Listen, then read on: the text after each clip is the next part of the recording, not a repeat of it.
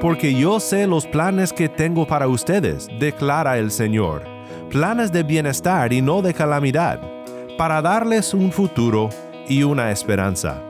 Todos deseamos este tipo de bienestar. Incluso algunos hacen de este versículo una promesa de prosperidad para todos los que buscan al Señor.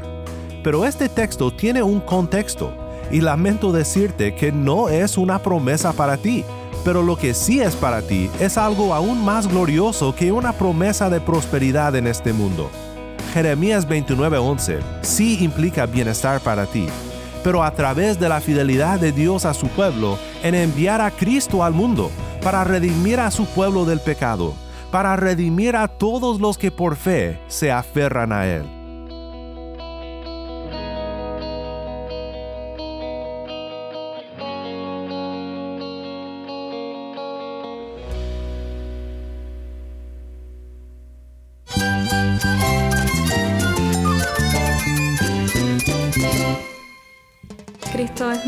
Cristo es el Rey del universo, es quien guía nuestras vidas. Él es grande y amoroso. Él es real. Solamente Jesucristo es nuestro Señor y Salvador. Es mi guía quien me fortalece. En Cristo Jesús hay esperanza, hay paz. Y nuestro Dios es un Dios de rescate. Estás escuchando a El Faro de Redención, Cristo desde toda la Biblia para toda Cuba y para todo el mundo.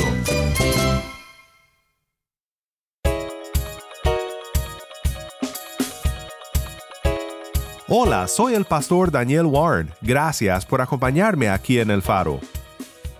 Continuamos hoy en nuestra serie Textos fuera de contexto. Porque yo sé los planes que tengo para ti. ¿Alguna vez has oído este versículo? Quizás lo hayas usado para felicitar a un amigo o a un familiar en su graduación, o tal vez lo tengas en una taza o un cuadro decorativo. Pero ¿sabías que es uno de los textos más tomados fuera de contexto? El significado del texto es mucho más profundo de lo que muchos creen. Si tienes una Biblia, busca Jeremías 29 y quédate conmigo para ver a Cristo en su palabra.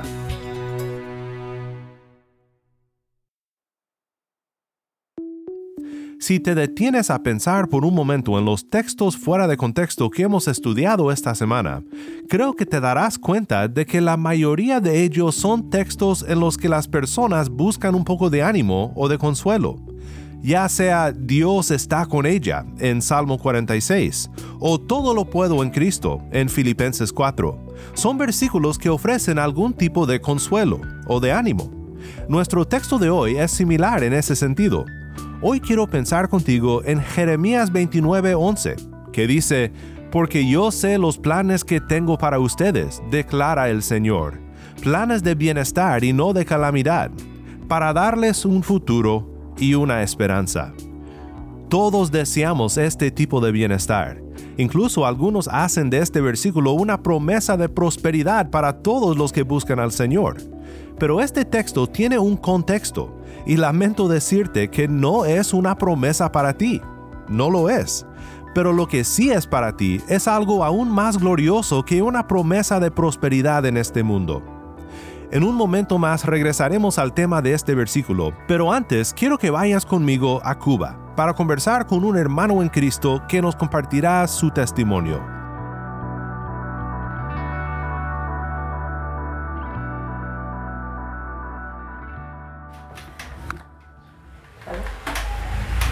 Hermano, Dios le bendiga. Es un placer poder tener este contacto a través de estos medios de comunicación. Mi nombre es Adonis Alonso, soy pastor de la Iglesia Bautista de Calle Cuba y le doy gracias a Dios porque hace muchos años podemos servir en la obra.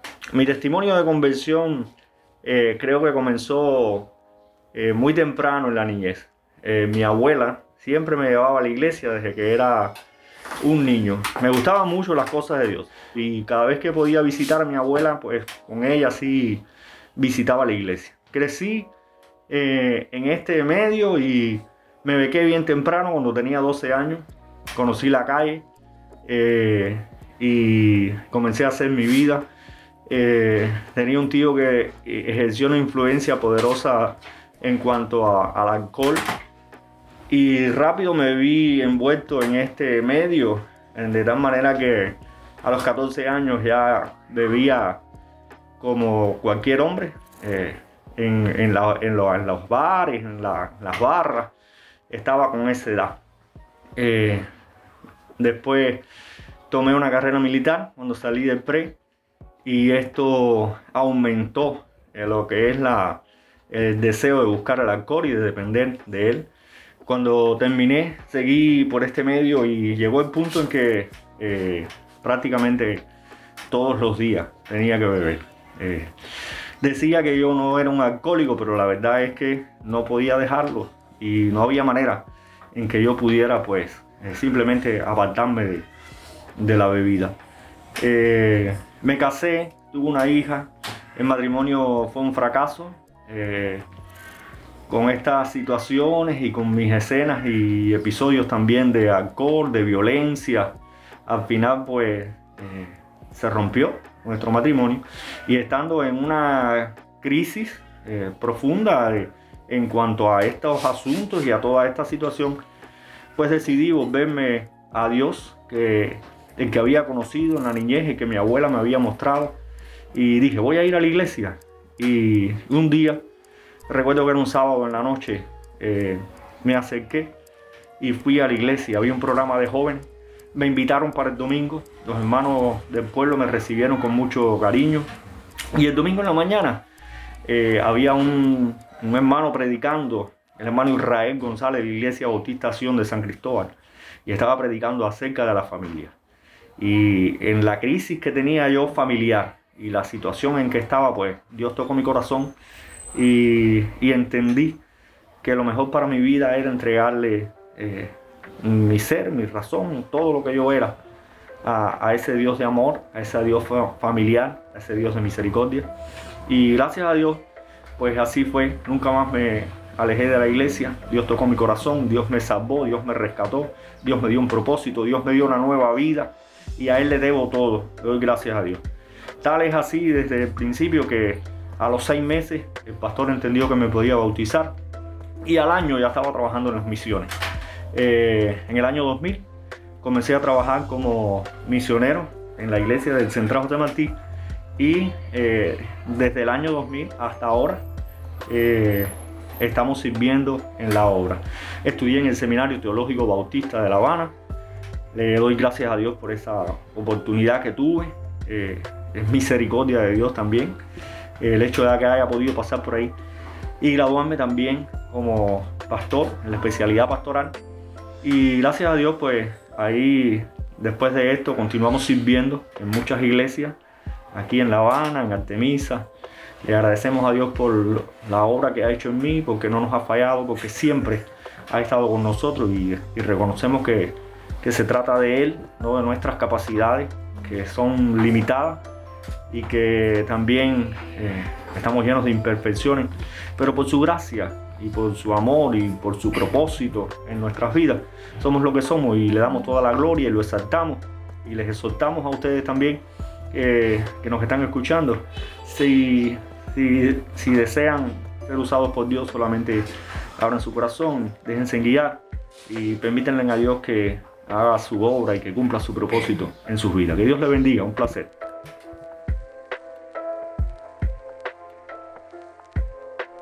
Este fue Adonis, acompañado por nuestra productora Jennifer Ledford.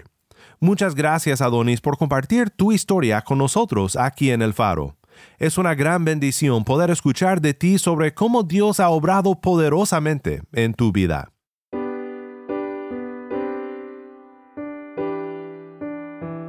Regresemos ahora a nuestro texto fuera de contexto de hoy, Jeremías 29:11. Te dije que no era una promesa para ti, y tal vez esto te haya sorprendido. Es muy importante que cuando leamos la palabra de Dios nos fijemos en qué contexto aparece una promesa o una advertencia y que pongamos atención en ver a quién se dirige específicamente. En este caso, debemos de tomar en cuenta que esta promesa no fue una promesa de bienestar general, sino una promesa histórica, intencionada para un evento específico en la vida del pueblo de Dios que se encontraba cautivo en Babilonia. Pero la promesa de Dios a Judá durante su exilio es una promesa con maravillosas implicaciones para ti.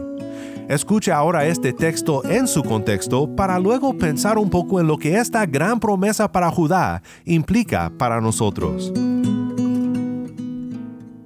Estas son las palabras de la carta que el profeta Jeremías envió desde Jerusalén al resto de los ancianos del destierro, a los sacerdotes, a los profetas y a todo el pueblo que Nabucodonosor había llevado al destierro de Jerusalén a Babilonia. Esto sucedió después de salir de Jerusalén el rey Jeconías, junto con la reina madre, los oficiales de la corte, los príncipes de Judá y de Jerusalén, los artífices y los herreros.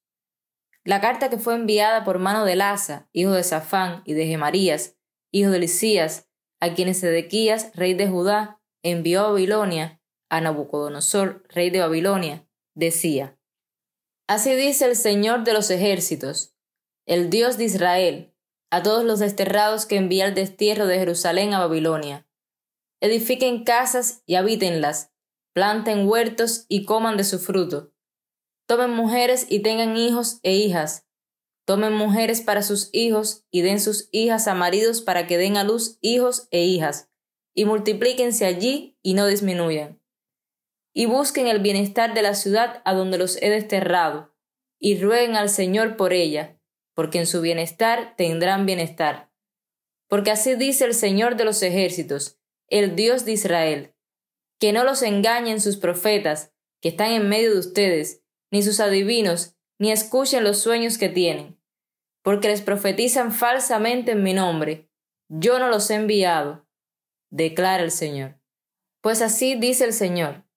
Cuando se le hayan cumplido a Babilonia setenta años, yo los visitaré y cumpliré mi buena palabra de hacerlos volver a este lugar, porque yo sé los planes que tengo para ustedes, declara el Señor, planes de bienestar y no de calamidad, para darles un futuro y una esperanza. Ustedes me invocarán y vendrán a rogarme, y yo los escucharé. Me buscarán y me encontrarán cuando me busquen de todo corazón. Me dejaré hallar de ustedes, declara el Señor y restauraré su bienestar y los reuniré de todas las naciones y de todos los lugares a donde los expulsé, declara el Señor, y los traeré de nuevo al lugar desde donde los envié al destierro. La situación en la que se encuentra Judá en este momento se debe a la rebelión del pueblo contra Dios. Se desviaron de los caminos de Dios, adoraron a los ídolos, se involucraron en las maldades de las culturas que les rodeaban y fueron infieles al rey del pacto. El exilio cumple con la profecía que se encontraba en el libro de Deuteronomio, una profecía que también menciona la promesa de esperanza que tenemos en Jeremías 29, versículo 11. Considera lo que dice Deuteronomio 4, 20 al 31. Cuando hayan engendrado hijos y nietos y hayan permanecido largo tiempo en la tierra, y se corrompan y hagan un ídolo en forma de cualquier cosa y hagan lo que es malo ante los ojos del Señor su Dios para provocarlo a ira, hoy pongo por testigo contra ustedes al cielo y a la tierra, que pronto serán totalmente exterminados de la tierra donde van a pasar el Jordán para poseerla. No vivirán por mucho tiempo en ella, sino que serán totalmente destruidos. El Señor los dispersará entre los pueblos y quedarán pocos en número entre las naciones a donde el Señor los llevará. Allí ustedes servirán a dioses hechos por manos de hombre, de madera y de piedra, que no ven, ni oyen, ni comen, ni huelen. Pero desde allí buscarás al Señor tu Dios y lo hallarás si lo buscas con todo tu corazón y con toda tu alma. En los postreros días, cuando estés angustiado y todas esas cosas te sobrevengan, Volverás al Señor tu Dios y escucharás su voz, pues el Señor tu Dios es Dios compasivo, no te abandonará, ni te destruirá, ni olvidará el pacto que él juró a tus padres.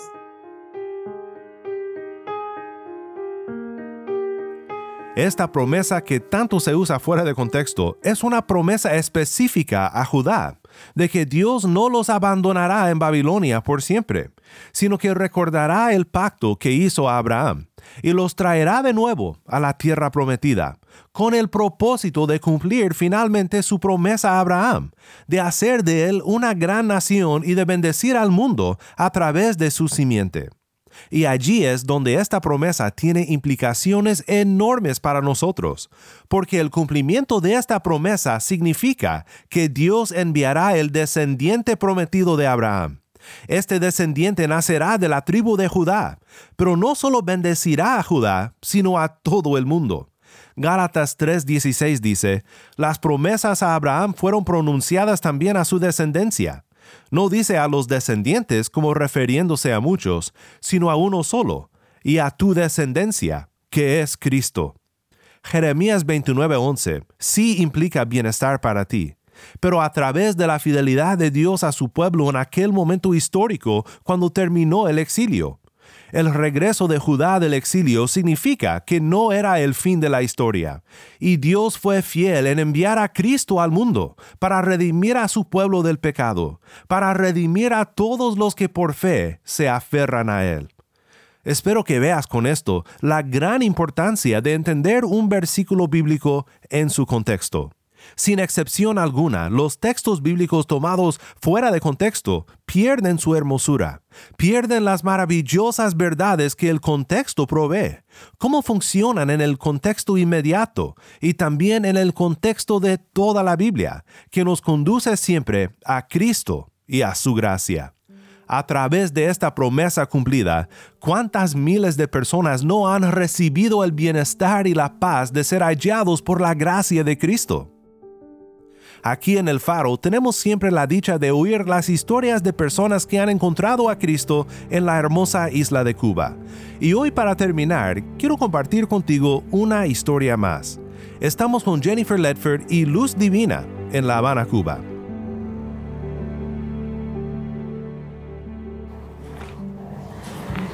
Le damos gracias a Dios por la oportunidad que tenemos de conversar en esta ocasión con nuestra hermana Luz, Luz Divina. Dios te bendiga mucho, Luz. Amén, a ti también. Luz, quisiera que, que nos contaras eh, cómo fue que tú llegaste a conocer los caminos del Señor. ¿Cómo fue que entraste a, a la iglesia? ¿Cómo fue que conociste el Evangelio? Bueno, yo siempre me ha gustado eh, saber las cosas, ¿no? Yo iba a la iglesia cristiana siempre, a la iglesia normal, a la, a la iglesia pero no entendía mucho lo que hablaban, esas cosas, y quería siempre leer la palabra, escuchar las cosas que, y leerlas. Ya me, como estaba cerca de Daniel y Raiza allí, pues me puse, y un día con mi defa me dijo, vas esta noche al tiempo oración, ya. Me quedé, va a ser 13 años ahí. Ya me quedé en la iglesia, nunca me he movido de ahí. Siempre ha sido mi iglesia esa. Y ahí me mantengo. ¿Cuánto tiempo llevas en el Evangelio? ¿Hace cuántos años? 13 años. Gloria. 13 años cumplo en marzo ahora. ¿Y qué puedes decir que, que, fue lo que más te impactó acerca de la palabra de Dios? ¿Qué fue lo que más te llamó la atención? A mí me llama mucho la enseñanza, como aprendemos las cosas, porque como nos mantenemos ahí los mismos, el grupo que estamos me agrada muchísimo, es la misma gente que yo empecé, y la situación es que, que la enseñanza, a mí me gusta mucho escuchar bien la palabra, las cosas que se dicen, y mirar siempre lo que estoy escuchando con la Biblia que estoy leyendo.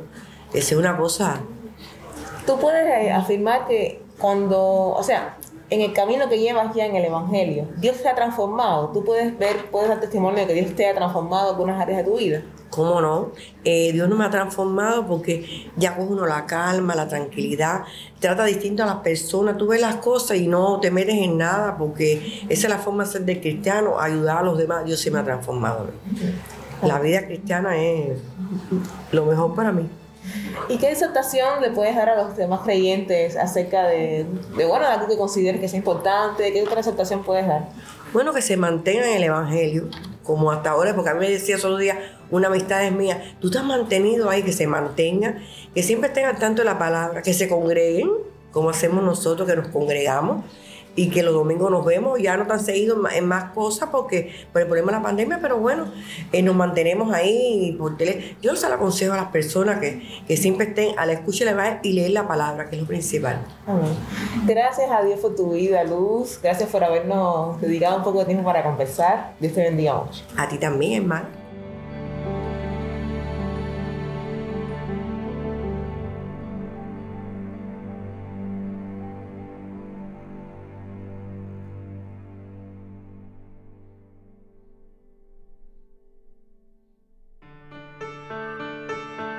Soy el pastor Daniel Warren y esto es el faro de redención.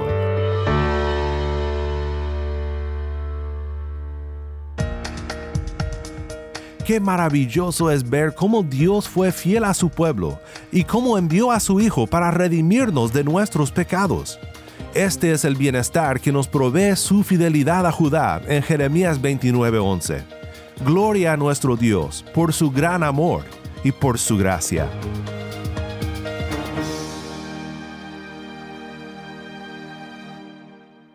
Oremos juntos para terminar. Padre Celestial, simplemente queremos agradecerte por tu gracia y por tu palabra que nos revela a Cristo. Ayúdanos a entenderla cuidadosamente para poder ver tu plan para nosotros en toda su gloria. En el nombre de Cristo nuestro Redentor oramos. Amén.